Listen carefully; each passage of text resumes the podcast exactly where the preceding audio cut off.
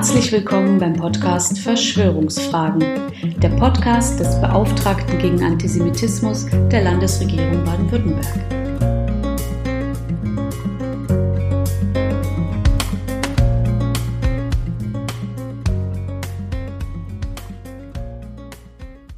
Dear friends, this is the 50th episode of my official podcast Verschwörungsfragen.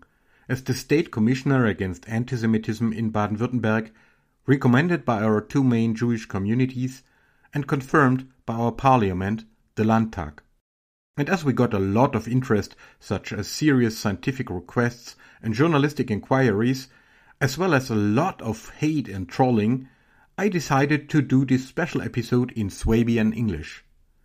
The text will also be available on my science blog Natur des Glaubens.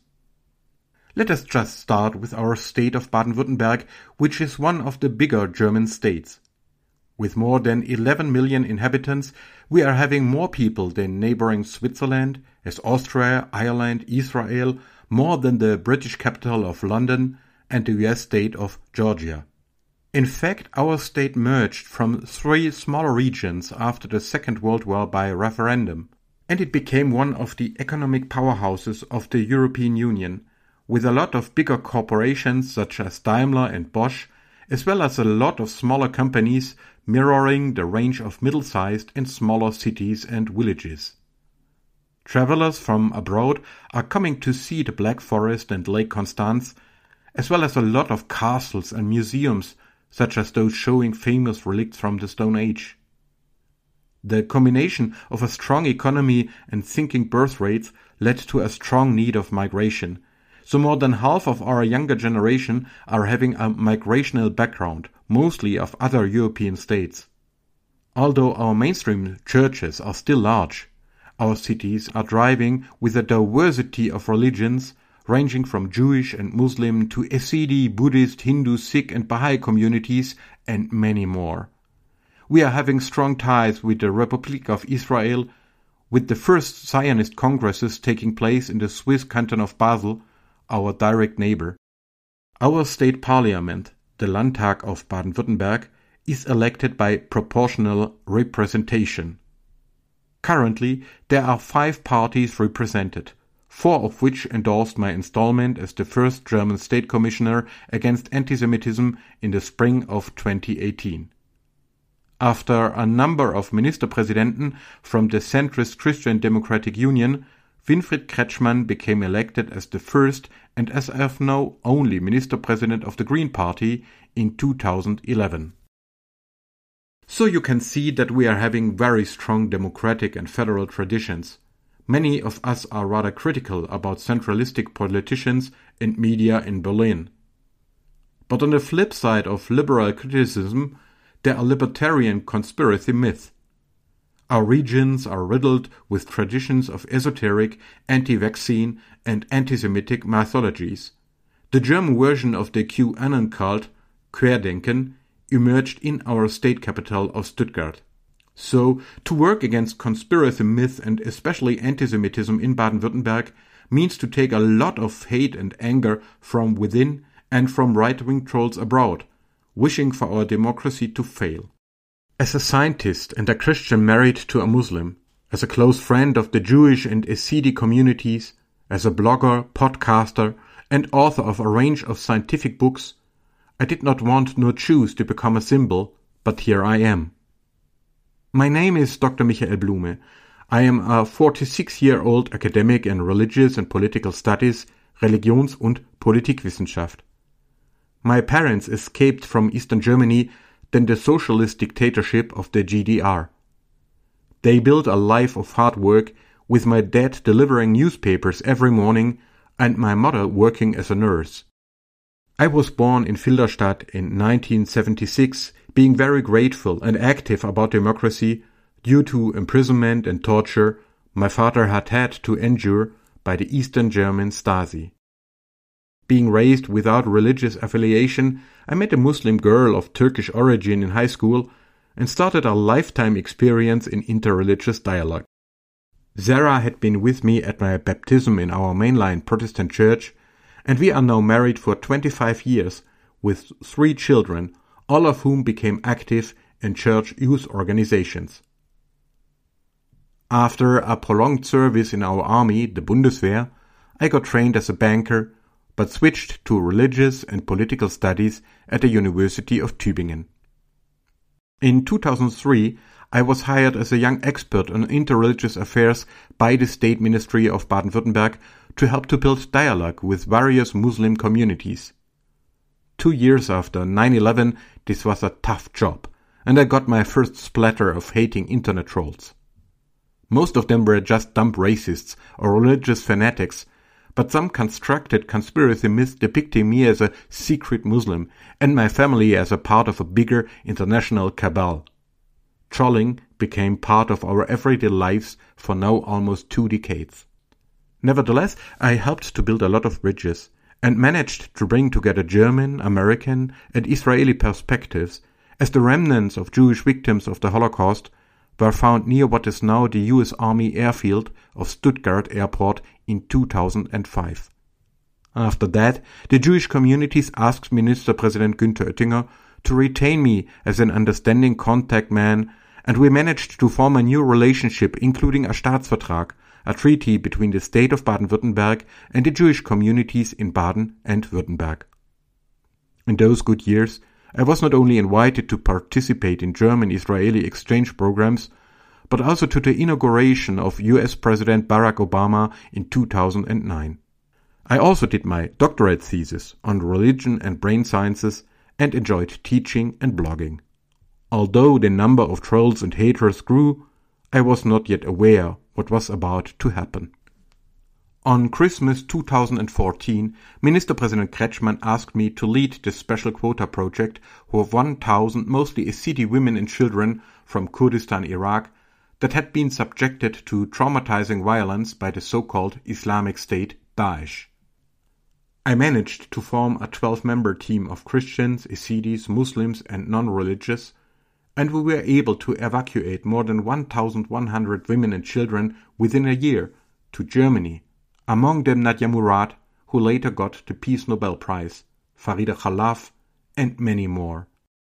Of course, there was also a strong increase in trolling, not only by racists objecting against rescuing Kurdish-speaking Yazidis, but also by Muslim extremists, especially from Arab nations, Turkey and Iran.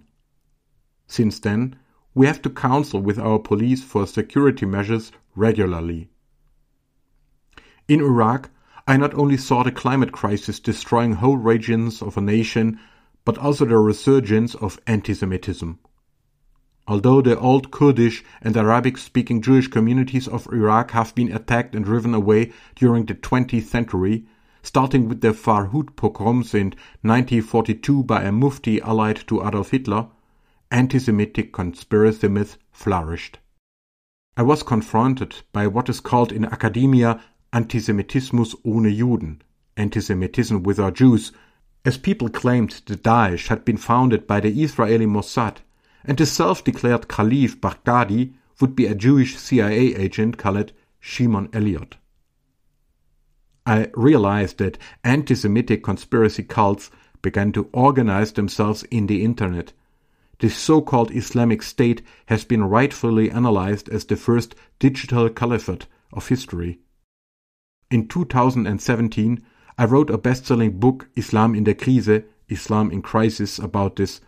But I also started to warn about the resurgence of antisemitism in Europe, in Germany, and in Baden-Württemberg. My scientific publications repeatedly refer to the great book Not in God's Name by Chief Rabbi Jonathan Sacks. May his memory be a blessing.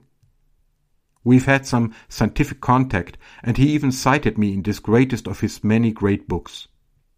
Therein, Rabbi Sacks deciphered all kinds of religious and political extremism as traditions of dualism, breaking apart the monistic world and humanity into purported children of light against utterly evil and conspiring children of darkness. Since then, dualism became my scientific key term in understanding beliefs in world conspiracies, including antisemitism. If I may be allowed to recommend one book about religious and political extremism in all its forms, it is still Not in God's Name by Rabbi Sacks, one of the greatest scholars of our time. In 2018, I attended a regular meeting between our Minister President Kretschmann and the Jewish communities of Baden and Württemberg as they suddenly asked for the installment of a state commissioner against anti-Semitism, recommending me. Surprised and a little bit shocked, I later asked them why they choose not to ask me in advance. But they were right. Maybe I would have declined. Because since my installment with the great support of our Landtag, hate and trolling exploded. This time especially by right-wing Trumpers, including a so-called journalist of Fox News. I was accused of being part of a global cabal with US Democrats, of hating Judaism, Christianity, Europe and Israel, and conspiring against the so-called white race, of cheating on my wife and radicalizing our children.